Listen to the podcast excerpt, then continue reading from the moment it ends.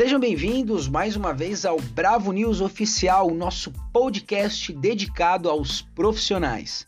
E hoje, aproveitando o projeto hashtag 75, que se você não conhece, você deveria estar me seguindo lá no Instagram, porque com certeza sempre em uma das plataformas algumas informações chegam primeiro. Então, se você não conhece o meu Instagram, arroba Massaro Bravo Fox, aparece lá, deixa o teu comentário, porque é uma forma da gente estar mais próximo. Hoje eu vou iniciar aqui uma leitura muito interessante sobre a, a história do APH, né? Isso é muito legal, então espero que vocês acompanhem aqui, ok? Me cobraram isso, inclusive, e eu vou cumprir aqui minha parte. Atendimento pré-hospitalar APH é o atendimento prestado por equipe de saúde especializada em situações de urgência e emergência, em eventos ocorridos fora do hospital, são os ambientes extra-hospitalar, realizado nas vítimas de trauma, mal súbito, emergências cardiológicas, neurológicas e respiratórias, distúrbios psiquiátricos, visando a sua estabilização clínica, evitando a internação hospitalar. De acordo com a legislação brasileira, existem dois tipos de atendimentos pré-hospitalar: o fixo e o móvel. Ministério da Saúde, portaria número 2048 de 5 de novembro de 2002. Atendimento pré-hospitalar fixo. O fixo está dividido em dois tipos. Primeiro, unidade de urgências e emergência e a atenção primária à saúde e o programa de saúde da família. As atribuições e prerrogativas das unidades básicas de saúde e das unidades de saúde da família em relação ao acolhimento atendimento das urgências de baixa gravidade barra complexidade devem ser desempenhadas por todos os municípios brasileiros, independentemente de estarem qualificados para atenção básica, PAB, ou básica ampliada, PABA. 2 unidades não hospitalares de atendimento às urgências e emergências. Essas unidades, que devem funcionar nas 24 horas do dia, devem estar habilitadas a prestar assistência correspondente ao primeiro nível de assistência de média complexidade, M1. Pelas suas características e importância assistencial, os gestores devem desenvolver esforços no sentido de que cada município sede de módulo assistencial disponha de, pelo menos, uma dessas unidades, garantindo assim assistência às urgências com observação até 24 horas para sua própria população ou para um grupamento de municípios para os quais seja referência. Atendimento pré-hospitalar móvel.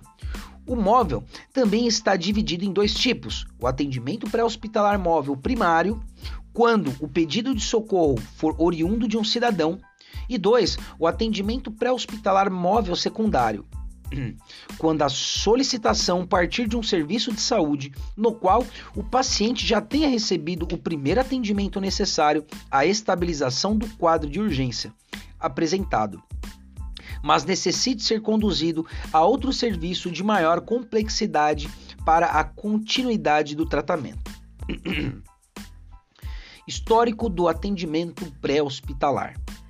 O atendimento às emergências e urgências ocorre desde o período das grandes guerras, mas precisamente no século 23, no século, desculpa, no século 18, XVII, né? Ah, período napoleônico Nesse período, os soldados feridos em campo de batalha eram transportados em carroças com tração animal para serem atendidos por médicos longe dos conflitos. Em 1900, em 1792, perdão, o cirurgião e chefe militar Dominique Larrey começa a dar os cuidados iniciais a soldados feridos no próprio campo de batalha. Em 1863, formação da Cruz Vermelha Internacional, atuação destacada nas guerras mundiais do século XX. Os combatentes receberam treinamento de primeiros socorros a fim de prestar atendimento a seus colegas logo após a ocorrência de uma lesão no campo de batalha e durante o transporte até o hospital de guerra. Em 1965, na França, surgem os Serviços de Atendimento Médico de Urgência. SAMU. Os SAMU, inicialmente centrados nos atendimentos de estrada, se estende à área urbana. Necessidade de organização e coordenação médica, princípio da regulação médica. Os atendimentos são realizados por equipes multidisciplinar, porém centrado no médico. A atuação do SAMU é conjunta com o Serviço de Segurança Pública, realizado pelo Corpo de Bombeiros para ações de resgate. Em 1960, surgem os paramédicos norte-americanos, categoria profissional classificada em nível básico, intermediário e avançado, para atender as emergências pré-hospitalar. Em julho de 1856, criado e organizado o Corpo Provisório de Bombeiros da Corte sob a jurisdição do Ministério da Justiça, Serviço de Extinção de Incêndios. Em 1899, o Corpo de Bombeiros da mesma localidade punha em ação a primeira ambulância de tração animal para realizar o referido atendimento. Em 1 de junho de 1913, uma nova era que se inicia no Corpo de Bombeiros é a era da tração mecânica. O galopar dos cavalos seria gradativamente substituído nas ruas da cidade pelo ronco possante dos motores dos carros dos bombeiros. Em 1950, instalou-se em São Paulo o SANDU, Serviço de Assistência Médica Domiciliar de Urgência a atividade de atendimento pré-hospitalar passou a ser diversificada de caráter público e ou privado. Em 1976, o governo do estado de São Paulo implantou o sistema de ajuda aos usuários nas rodovias, o DERSA, Desenvolvimento Rodoviário SA com serviços de atendimento de primeiros socorros, com ambulância e profissionais de nível médio controlados por médico à distância e em 1966 extinguiu o SAMDU por decreto-lei. A atividade de atendimento pré-hospitalar passou a ser diversificada de caráter público e ou privado. Em 1976, o governo do estado de São Paulo implantou o Sistema de Ajuda ao Usuário nas Rodovias, o DERSA, Desenvolvimento Rodoviário SA, com o serviço de atendimento de primeiros socorros com ambulância e profissionais de nível médio, controlado por médico à distância. No decorrer das décadas surgem vários serviços sem padronização. A avaliação geral do acidentado e do local do acidente. O objetivo: executar corretamente os exercícios de avaliação inicial e secundária do, do acidentado, conforme o protocolo de atendimento pré-hospitalar. Compreender a importância e executar com correção o repasse de informação às equipes especializadas de atendimento pré-hospitalar sobre o estado geral das vítimas e dos procedimentos executados reconhecer a cena de acidente, seus participantes e localização, e efetuar a previsão dos traumas existentes com a base na análise dos instrumentos envolvidos e situação final e das lesões apresentadas pela vítima.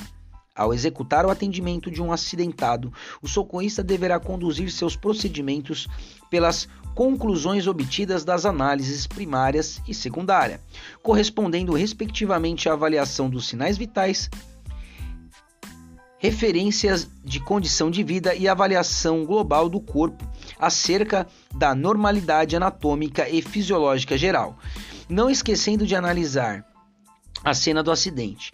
Tal conduta implicará na garantia de um atendimento com prioridade aos problemas sérios e letais à condição de vida e, consequentemente, aos exercícios necessários à melhoria do estado geral da vítima, sua imobilização e transporte necessário. Bom, isso aqui é um áudio teste e se vocês gostaram desse tipo de leitura e estão ansiosos para saberem mais, por favor, vão lá no meu Instagram que eu vou deixar lá um post, certo, do, do Spotify aqui, para vocês poderem comentar se esse tipo de áudio está sendo é, diferente, importante se pode causar um impacto positivo na vida dos profissionais, se causa um impacto positivo na sua vida, enfim, toda palavra de ajuda é sempre bem necessária e nós temos ainda mais 61 páginas para ler.